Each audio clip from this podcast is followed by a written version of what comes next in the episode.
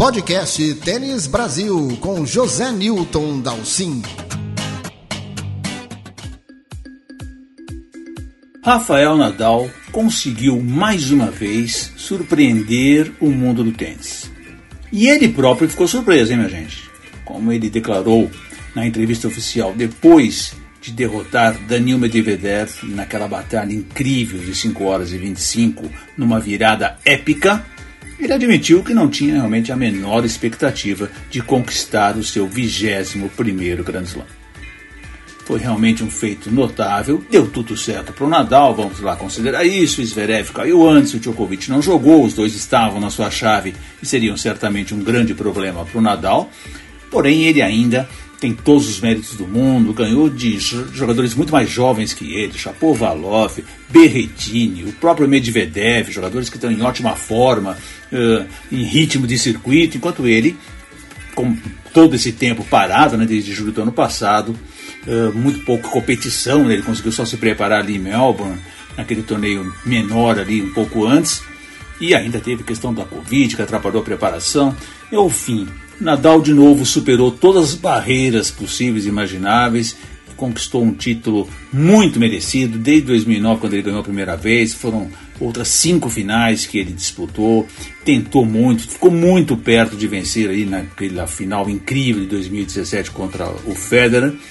E mais importante de tudo e até respondendo muita gente que está me questionando sobre isso o Nadal agora definitivamente tem que entrar na discussão sobre quem é o melhor de todos os tempos.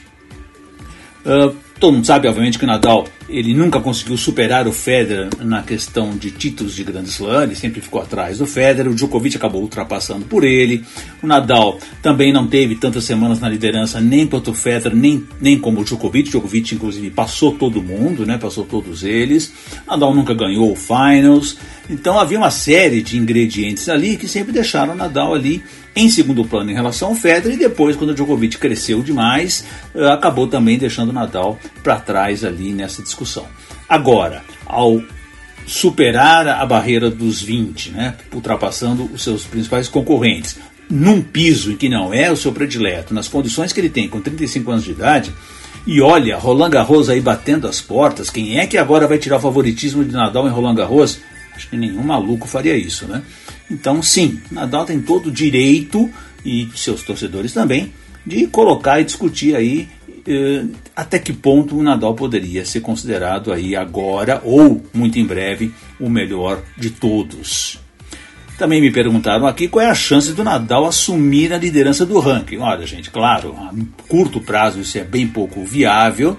O Nadal ainda está bem atrás tanto do Djokovic como do Medvedev, estão ali 4, 5 mil pontos atrás, é muito difícil ele fazer isso a curto prazo. Uh, ele, mesmo indo para o Cyber, ele tem que defender pontos, por exemplo, em Roma e Barcelona, que ele ganhou ano passado, e foi semi de Roland Garros, não são resultados ruins. Claro que ele pode uh, melhorar o que ele fez em Monte Carlo, por exemplo. E, mas vamos lembrar que o Nadal não jogou nem o Wimbledon, nem o US Open, e ficou todo o segundo semestre afastado do circuito. Então ele tem toda a chance do mundo de dar uma disparada no ranking, de ganhar muitos pontos nesse segundo semestre, né? Então, olha, eu acho que é bom todo mundo colocar barba de molho aí e ficar de olho no que o Nadal pode fazer aí em relação também ao ranking. Mas eu não quero falar muito tanto do Nadal, já falei muito lá no blog do tênis, já respondi muita gente eu quero deixar muito nossos dois convidados aqui participarem e, der, e darem suas opiniões, tanto sobre o Nadal como o que aconteceu na Austrália. Paulo Cleto, Luiz Stefani, aqui com a gente no podcast desta semana. Paulo Cleto, obrigado pela tua presença aqui no podcast Tênis Brasil mais uma vez. Queria saber de você o quanto te surpreendeu essa conquista do Nadal na quadradura e depois de vir do longo problema de contusão que ele teve. Olá, Dalcin e leitores e ouvintes da Tênis Brasil. Se a vitória do Nadal é ou foi inesperada, se por um lado foi inesperada pelas contusões, pelo tempo longe das quadras, pela idade do Nadal e pelos novos adversários, por outro lado, a conquista poderia ser esperada pelas mesmas razões. óbvio que tirando as contusões. O tempo longe das quadras deixa os tenistas sem ritmo, mas os deixa rejuvenescidos e cheios de tesão para competir. E como dizia o psicólogo Roberto Freire, sem tesão não há solução. Os novos adversários, que são quem poderiam destronar os Big Three, ainda vacilam na hora H. Eles não levam como seria de esperar. Todos ainda têm muito respeito e confiança de menos contra os cachorrões, especialmente nos momentos importantes. A idade, ora, a idade sempre pesa. 35 anos, Nadal não é mais jovem, mas, por outro lado, traz a importante experiência que foi determinante na final de ontem. São 29, 29 finais de Grand Slam do Rafael Nadal. É muita quilometragem contra a pouca quilometragem em comparação dos mais novos, inclusive o Medvedev. Ontem isso ficou bem claro. Se o russo mantivesse o padrão, levava, mas sentiu e o espanhol soube melhor como proceder na hora da onça beber água. 2 sets a 0 0,40 no saque do adversário, vai tirar o sono do Danil por um tempo. Ou seja, inesperado, mas nem tanto. E como eu sempre disse, não se aposta um real contra o Nadal.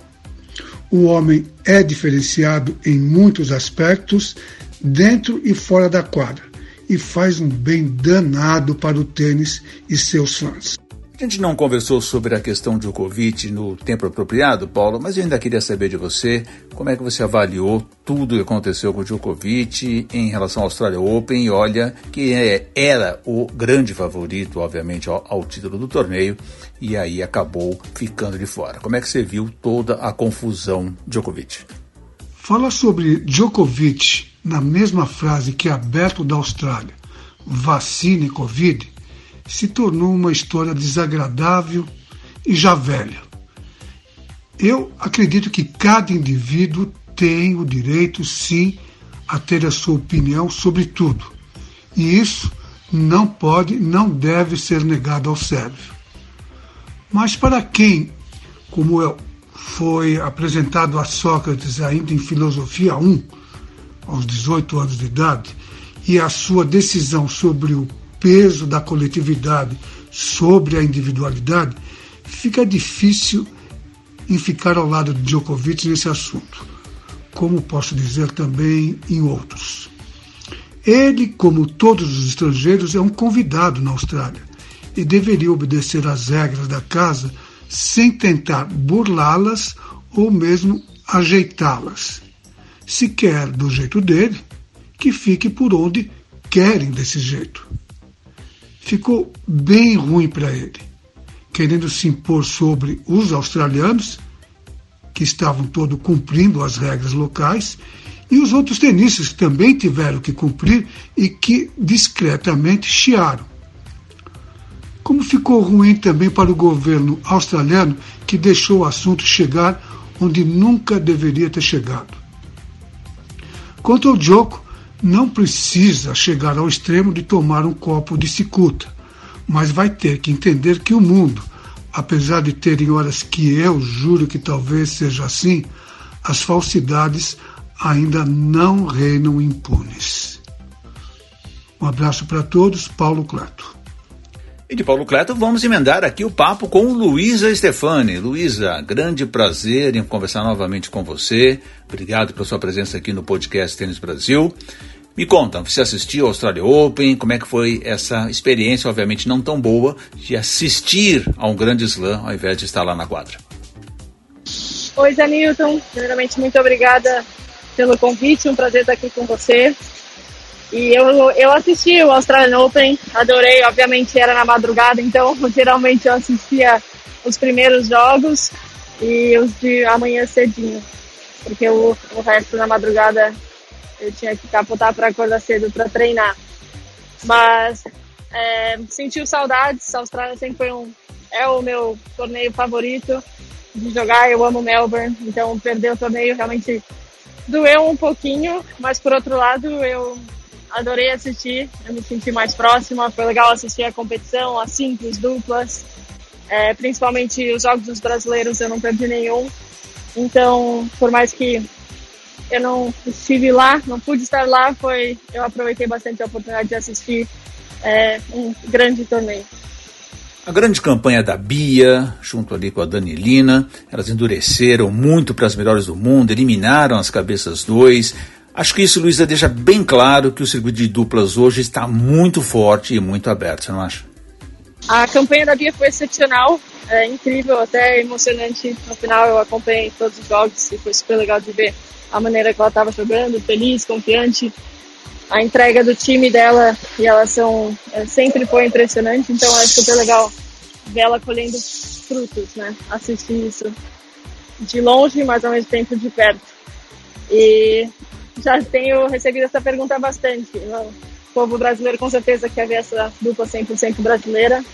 Eu acho que o futuro vai dizer se a gente vai se reunir, com certeza encaixar um calendário mas ao mesmo tempo ela continua focada na simples, eu tenho meus objetivos na dupla e na simples também. Então vamos ver o que o futuro traz. Mas seria ótimo realmente reunir essa dupla e representar o Brasil 100%. E a façanha do Nadal, hein, Luísa? Você obviamente acompanhou e conta o quanto o Nadal inspira os outros tenistas com essas suas atuações tão espetaculares. O feito do Nadal foi incrível, não só ontem, nesse Austrália, mas a carreira dele inteira como atleta, como jogador, mas também como pessoa parece ser um ser humano incrível com uma grande perspectiva da vida e realmente super inspirador, principalmente depois do que ele passou nesses últimos meses, né?